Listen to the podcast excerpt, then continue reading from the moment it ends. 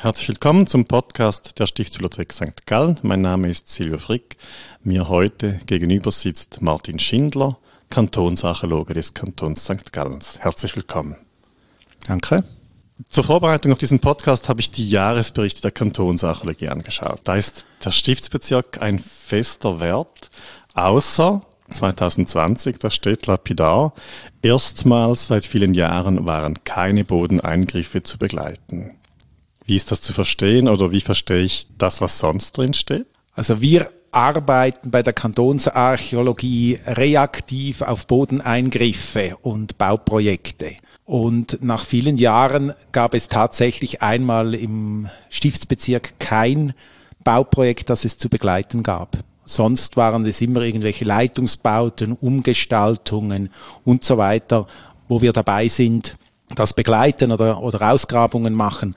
Aber 2020 durch Zufall war das nicht so. Ich war nicht ganz traurig, weil wir ja den ganzen Kanton zu betreuen haben und anderswo genügend Arbeit haben. Und natürlich auch aus der Perspektive, dass man sagen muss, alles das, was im Boden drin ist und drin bleibt, das bleibt auch für die Zukunft erhalten und kann in Zukunft mit besseren und adäquateren Methoden untersucht werden. Also von dem her ist alles, was im Boden ist, ist ein Archiv, das man so lange wie möglich nicht antasten sollte. Also man sieht auch, der Jahresbericht ist trotzdem voll. Der Stiftsbezirk fehlt offensichtlich nicht oder ist kein Hindernis, äh, trotzdem zu arbeiten als Archäologe im Kanton St. Gallen. Aber trotzdem, es sind 77 Gemeinden, die er betreut, aber dieser Stiftsbezirk ist doch schon etwas Spezielles. Hätte man da nie Lust oder müsste man da nie eigentlich vorweg graben, weil man etwas vermutet, nicht nur weil man muss?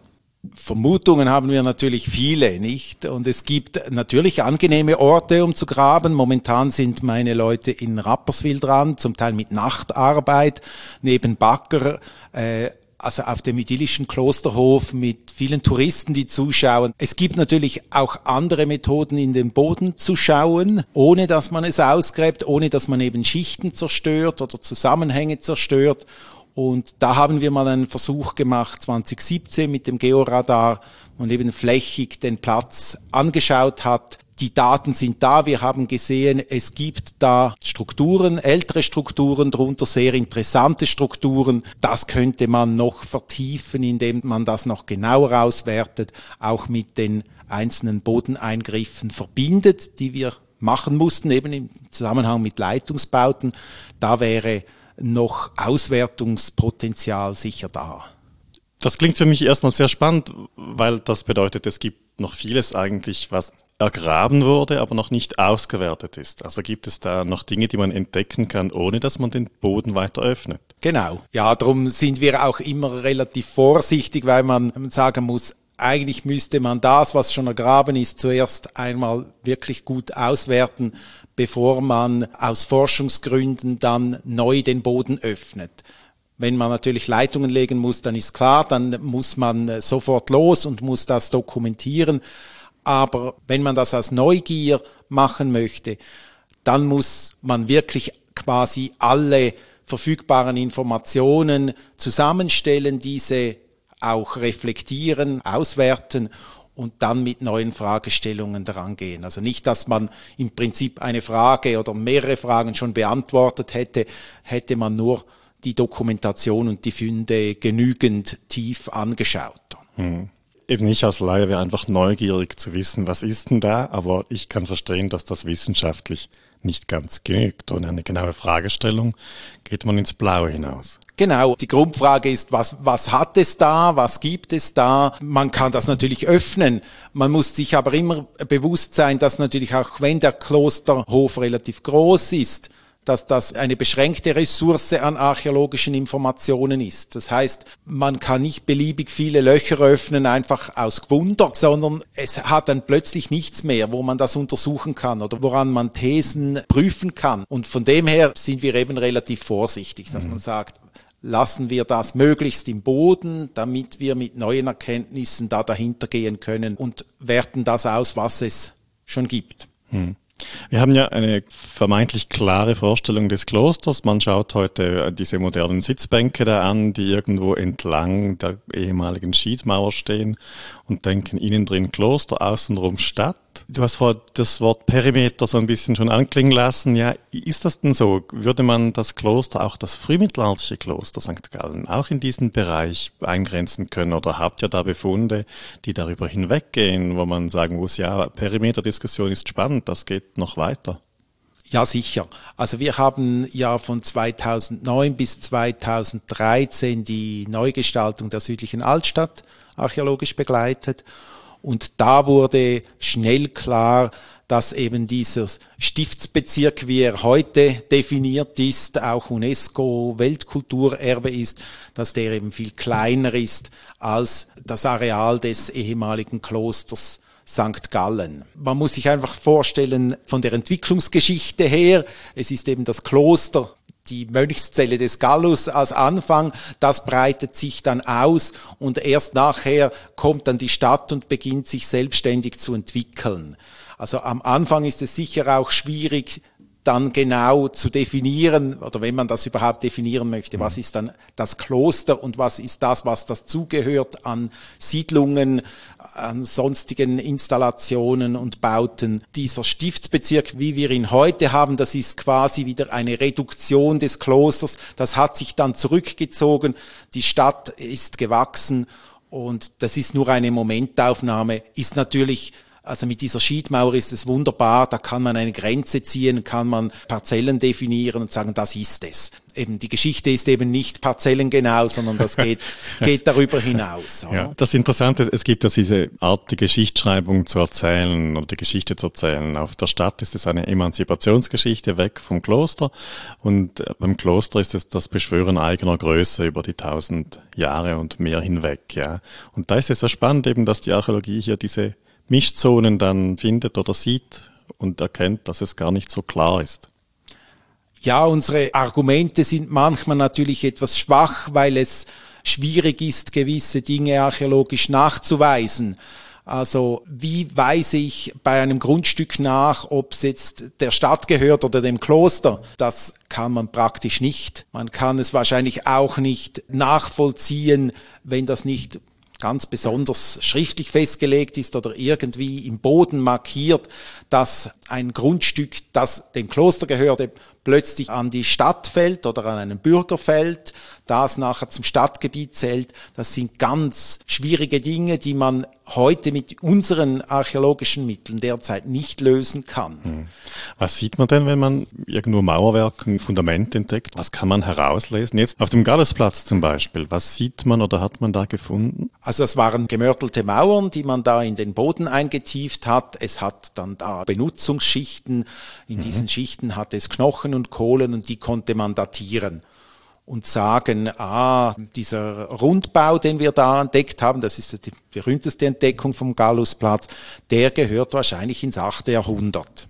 Und wir haben darüber dann weitere Benutzungsschichten, Umbauten feststellen können. Und irgendwann wird dieser Rundbau dann abgetragen und dort konnten wir auch wieder mit Funden einordnen, wo man sagen muss, irgendwo im 12., 13. Jahrhundert wird das Gebäude dann endgültig abgetragen. Das ist so das, was man sagen kann. Man kann etwas über die Größe sagen. Wir konnten in diesem Rundbau einen Boden feststellen und die geoarchäologischen Analysen haben gezeigt, da ist irgendwie ein staubiger Boden, da muss es mindestens einen Stock darüber haben. Die Mauern sind so stark, dass es mindestens zwei Stöcke, wenn nicht drei darüber wären und es gibt einen Außeneingang und so weiter, was auch wieder auf Mehrstöckigkeit deutet. Aber ob jetzt dieser Bau zum Kloster gehörte mhm. oder wozu, das kann man wirklich nicht sagen. Es gibt einfach gewisse Wahrscheinlichkeiten, dass man sagen muss, ja, im 8. Jahrhundert gibt's da eigentlich nur das Kloster und das muss irgendwie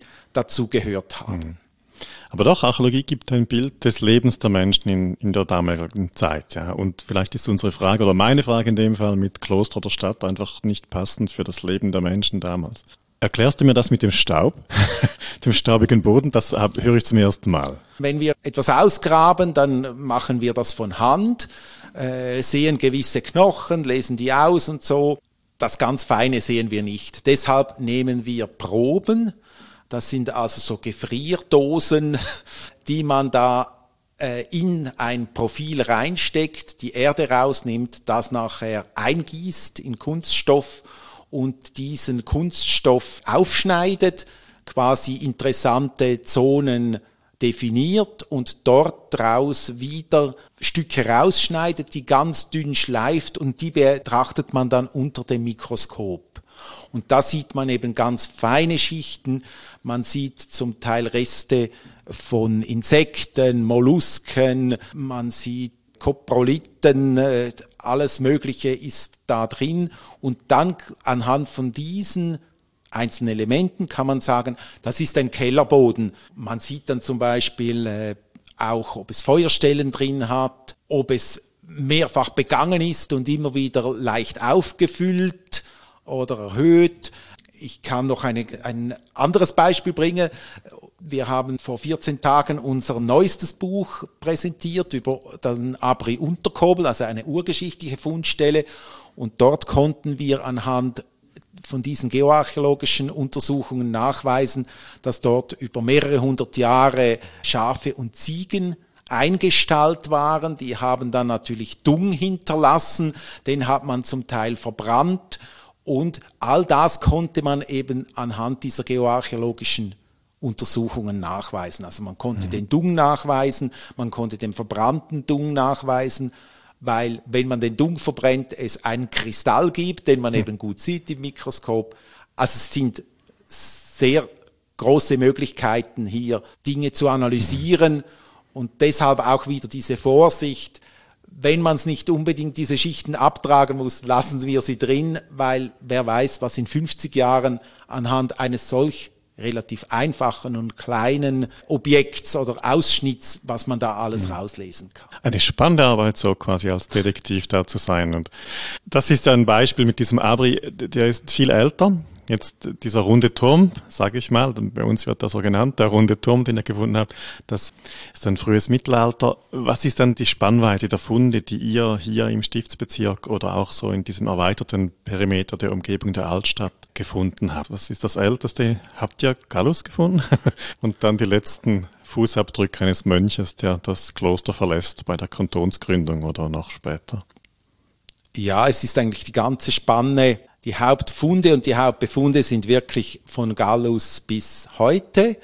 Dann gibt es vorher noch ein paar wenige Funde, ein paar römische Münzen, ja.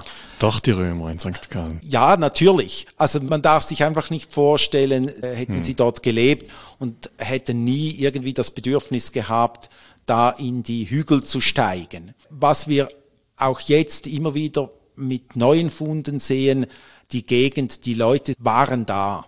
Mhm. Ich nehme aber nicht an, dass man hier in St. Gallen gesiedelt hat in römischer Zeit, weil es einfach zu ungünstig ist. Die Gegend wurde genutzt, man hat wahrscheinlich gejagt, wahrscheinlich hat man Harz gesammelt, wahrscheinlich hat man Bäume geschlagen, zum Teil Vieh gehütet. Also all das ist möglich und das ist natürlich archäologisch auch wieder sehr schlecht nachweisbar. Mhm. Wir haben natürlich am liebsten irgendwelche Mauern und äh, Abfallschichten dicke, wo das Material drin ist. Und wenn da ein Hirte auch nur einen Sommer da ist, der hat ja praktisch nichts mit dabei. Mhm. Das Essen vergeht, vielleicht verliert er mal einen Nagel oder ein Messer, aber mehr bleibt da wirklich nicht. Mhm. Wie muss man sich das vorstellen hier? Ich denke immer äh, so am Ausgang der Steinacht, die da den Hügel runterkommt, so eine Art Schuttkegel, der vor uns liegt, wo das Kloster dann errichtet wurde. Ist das richtig? Also das, heute ist ein sehr planes Gelände, das eben ist von vorne bis nach hinten, aber das ist wahrscheinlich massiv aufgeschüttet worden. Also es gibt sicher Schichten, hm. die heute darüber liegen, über dem anstehenden. Ich habe das Gefühl, das ist eine leicht gegen den Marktplatz abfallende hm. Fläche, relativ eben und deshalb auch günstig sich hier anzusiedeln und auch hier zu roden und vielleicht Felder oder Weiden anzulegen. Denke relativ problemlos. Gallus hat nicht ohne Grund diese Fläche gewählt. Man müsste sagen, ja, das ist wirklich eigentlich der gute Standort. Hm. Also nicht nur, dass er in die Dornen stolpert, sondern äh, die Wahl ist noch anders begründet. Also natürlich, ja, also hier ja. hat es einfach diese Fläche, mhm. oder? Und hier kann man wirklich sich auch ausbreiten. Vielleicht ist der Gedanke, dass man eben da etwas Beständiges, etwas Größeres plant, vielleicht schon irgendwo im Hintergrund. Mhm. Jetzt Anlass für diesen Podcast ist auch ein bisschen eine Publikation, die ihr herausgegeben habt mit Guido Faccani zusammen, dieses Inventar der Bauplastik des ersten Jahrtausends aus St. Gallen. Die Kathedrale, Gallusplatz, Klosterhof und St. Mangen, also wirklich die ganze Stadt, der Perimeter. Ähm, ist das auch so ein Projekt, wo es eben darum ging, dass man gegraben hat und dann mit der Auswertung nicht ganz so schnell war wie mit der Grabung selbst? Es hat auch damit zu tun, aber eigentlich Auslöser war die Stiftsbibliothek. die ist eigentlich schuld, weil sie gesagt hat, das Lapidarium, das hm. kommt langsam in die Jahre, wir möchten das neu gestalten. Und einerseits hatte es ja im Lapidarium diese Stücke, die schön aufgesockelt äh, waren. Dann hatte es aber noch so eine Hypothek auf dem Kulturgüterschutzraum, standen dann all diese Objekte oder diese Fragmente, die man eben nicht ausstellen wollte. Da kam die Idee auf, dass man eine Fachkraft braucht, um ein Kurzinventar zu machen auch als Grundlage dann für den Ausstellungsmacher, damit er die besten oder für ihn geeignetsten Stücke auswählen kann. Hm. Auch eben mit, schon mit einem gewissen Kommentar, mit einer Gewichtung, dass man sagen muss, also dieses Stück muss unbedingt kommen, weil das ist typisch für St. Gallen oder ist einmalig mhm. auf der Welt oder was, was auch immer oder ist besonders schön oder. Ja, ja Guido Fagania erzählt hier ja auch wirklich mit Werbe über die Einmaligkeit dieses Ensembles und der einzelnen Stücke. Also man, man freut sich richtig, dass das so aufgearbeitet werden konnte. Ja, das ist eigentlich dann eben der zweite Schritt, wo man sagte, ja, wenn diese Stücke jetzt wirklich so bedeutend sind und sie sind ja noch nie präsentiert worden. Also seit 1982, wenn ich mich nicht irre, stehen sie im Lapidarium. Es konnte sie eigentlich jedermann jeder, jede Frau konnte das sich anschauen, aber in der Forschung war das irgendwie nicht präsent. Man hat das gewusst, hat das geschrieben, aber wirklich damit beschäftigt hat sich niemand, möglicherweise auch, weil eben die Auswertung noch nicht da war. Mhm. Und da haben wir gedacht, das ist jetzt wirklich der gute Zeitpunkt, wenn wir das Kurzinventar haben, da noch etwas zu vertiefen und dies zu publizieren.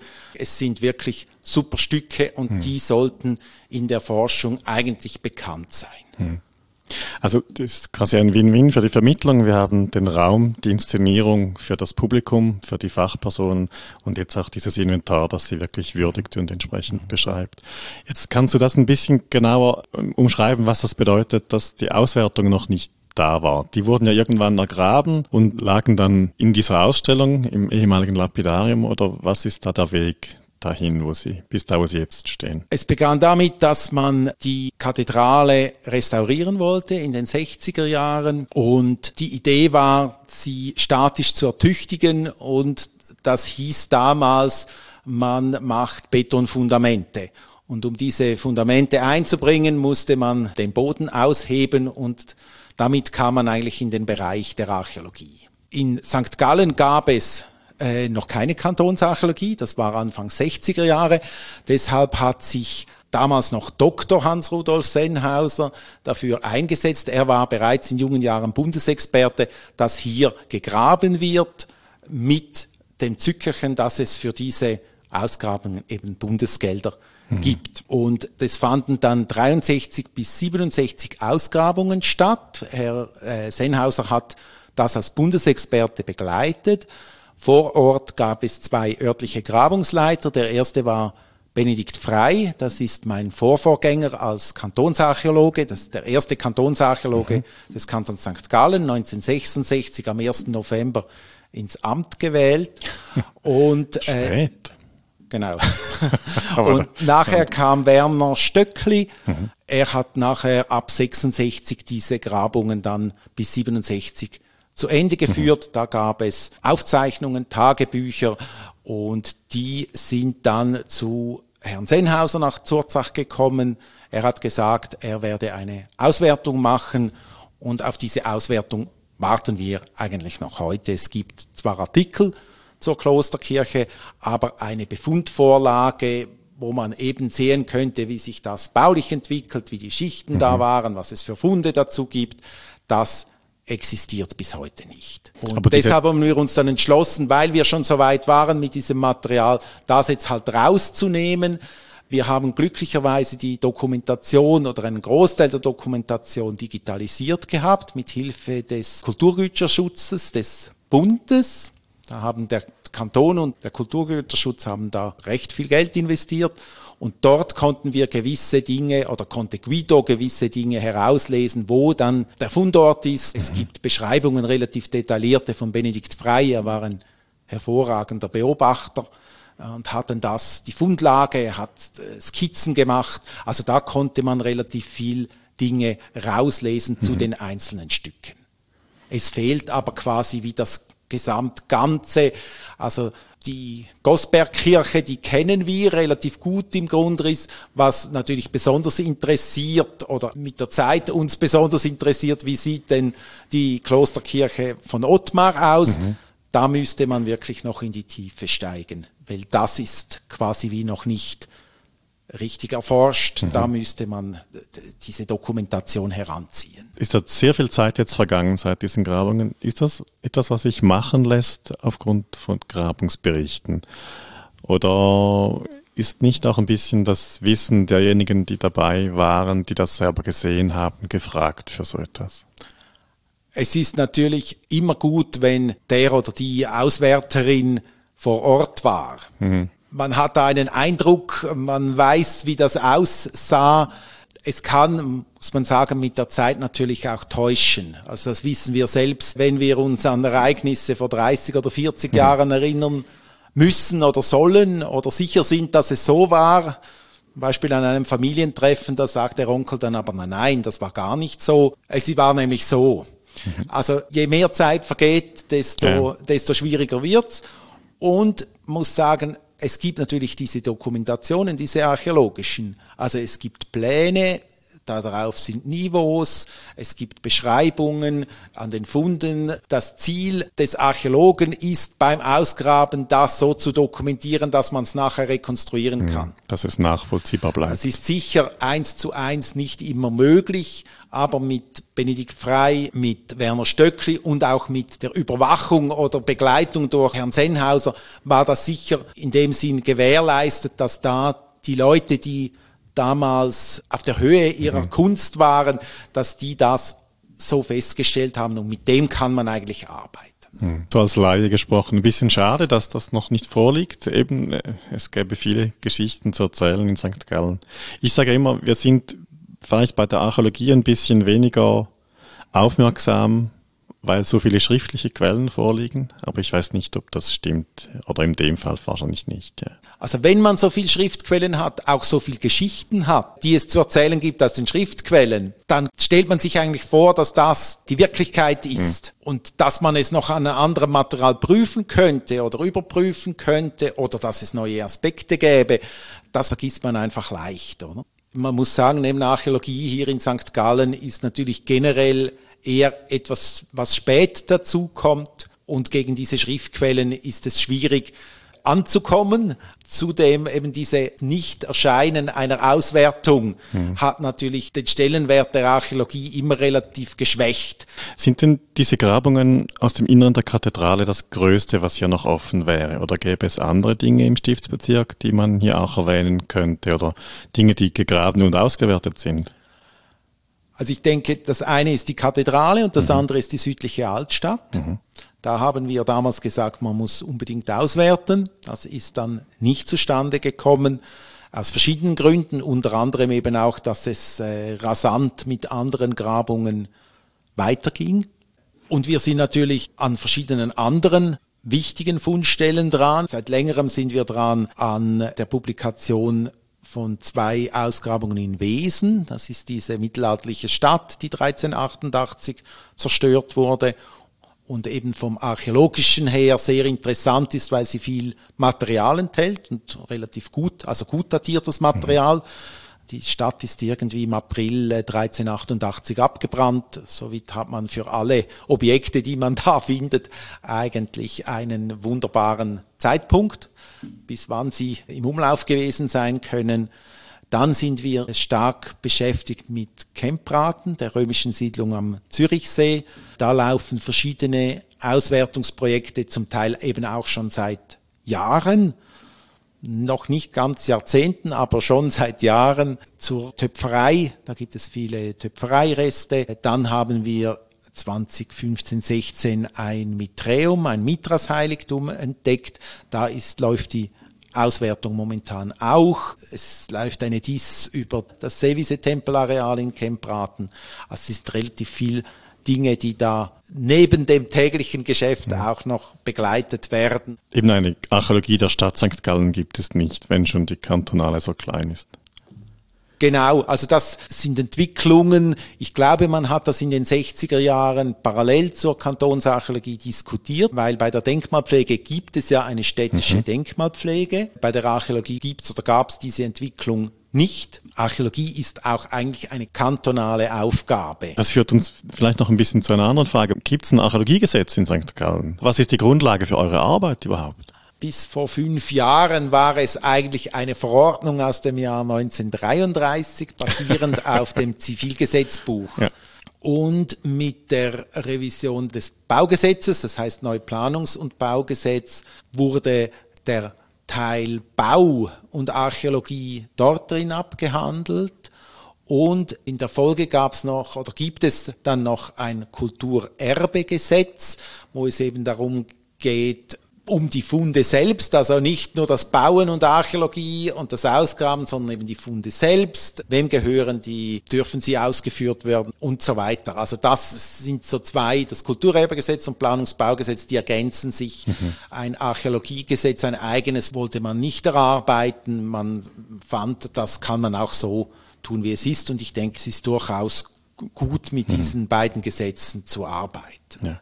Und das ist auch im Stiftsbezirk jetzt als UNESCO-Weltkulturerbe ja doch nochmal speziell die Grundlage für eure Tätigkeit, diese genau. Gesetzgebung. Ja. Ja. ja. Da gibt es keine spezielle, keine Lex Archäologie Stiftsbezirk oder so.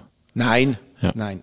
Also es, es genügt eigentlich mh. wirklich, es sind grundsätzliche Fragen bei, ich denke beim Schutz beim Schutz und der Erhaltung ist natürlich, wenn es sich um ein UNESCO-Welterbe handelt, sind die Anforderungen höher, als wenn es sich um einen Sodbrunnen auf dem Dorf oder irgendwo in der Landschaft handelt. Es gibt auch diesen Managementplan noch und der hat so im Anfangsteil drin diese Perimetergeschichte, die wir da ganz kurz auch noch erwähnt haben. Und die Archäologie ist kurz erwähnt. Also das ist, war kein Gesetzestext, aber doch äh, umschreibt so quasi den Willen der Akteure hier, in welchem Rahmen man sich bewegt. Ja. Also das eine sind die Gesetze, die wir haben und das andere ist quasi der kantonale Richtplan, wo wir erstmals 2014 quasi bedeutende archäologische Fundstellen ausgewiesen haben, öffentlich gemacht, dass mhm. jedermann weiß, dass dort mit Archäologie gerechnet werden muss. Das ist im Geoportal einsehbar. Genau, das ist für jeder Mann, jede Frau ist das einsehbar und dort haben wir für St. Gallen im Prinzip die gesamte Altstadt als archäologische, äh, schützenswerte archäologische ja. Fundstelle definiert. Und dazu gehört auch der Stiftsbezirk und natürlich auch die andere Altstadt. Das haben wir ja vorhin verhandeln, dass man es mhm. auf diesen Stiftsbezirk Perimeter ja. reduzieren kann. Und das bedeutet dann Pflichten für jene, die hier tätig werden im Boden und etwas eben eine Leitung legen müssen. Genau. Ja. Das sollte so sein. Ja. Genau. Wir bekommen nicht alle Baugesuche oder Arbeiten auf den Tisch, wie das zum Beispiel im Kanton Zürich der Fall ist.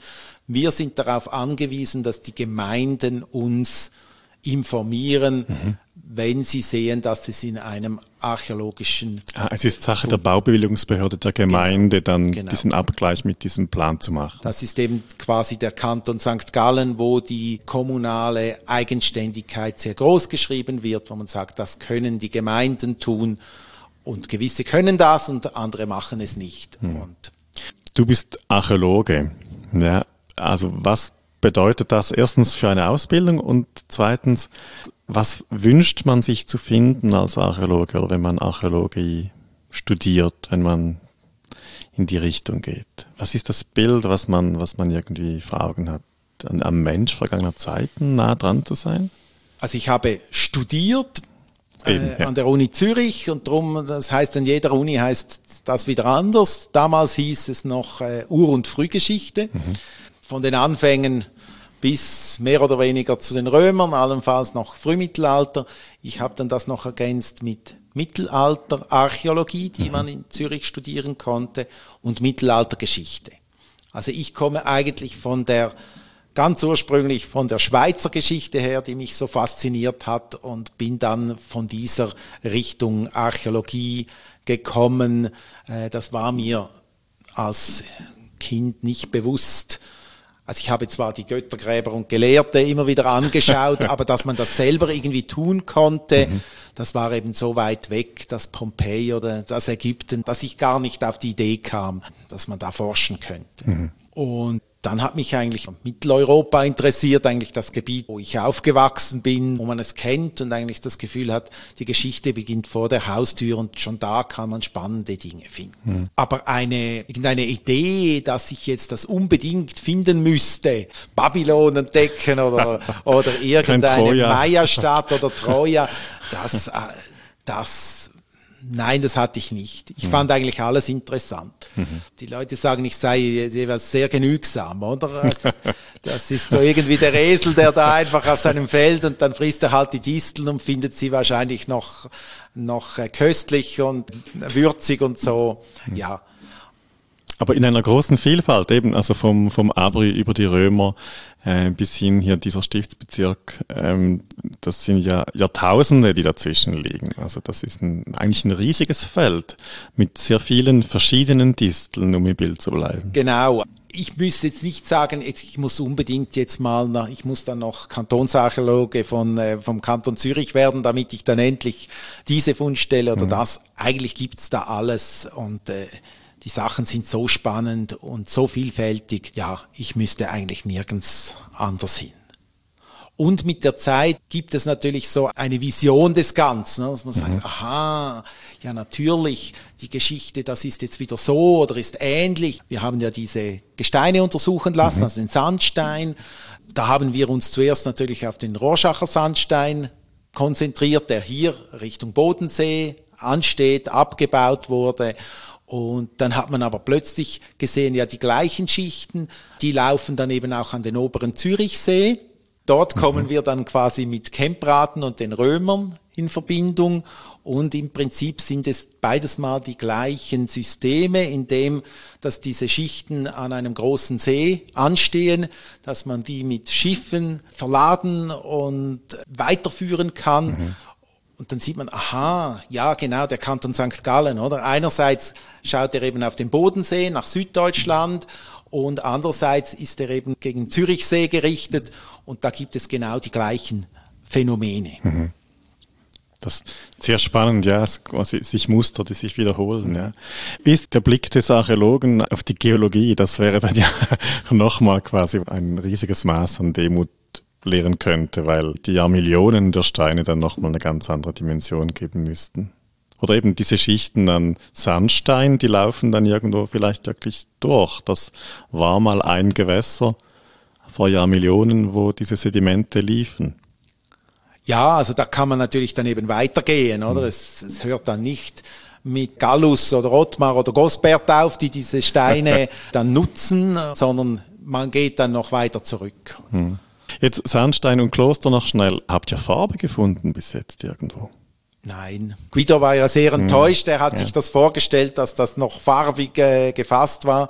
Anscheinend nicht. Das ist ein Befund, und ich kann den, ich bin auch nicht so in dieser, in dieser Thematik drin, dass ich jetzt das irgendwie einordnen mhm. könnte. Äh, ich denke, es ist, war schon eine Riesenleistung, diesen großen, monumentalen Bau aufzu, mhm. äh, aufzustellen, alle diese Kapitelle zu verfertigen, dass das andere vielleicht sekundär mhm. war, um den Bau wenigstens mal fertig zu bringen. Was würdest du erwarten, wenn man nochmals graben könnte oder tiefer, dass man auch Spuren des Bauens finden würde.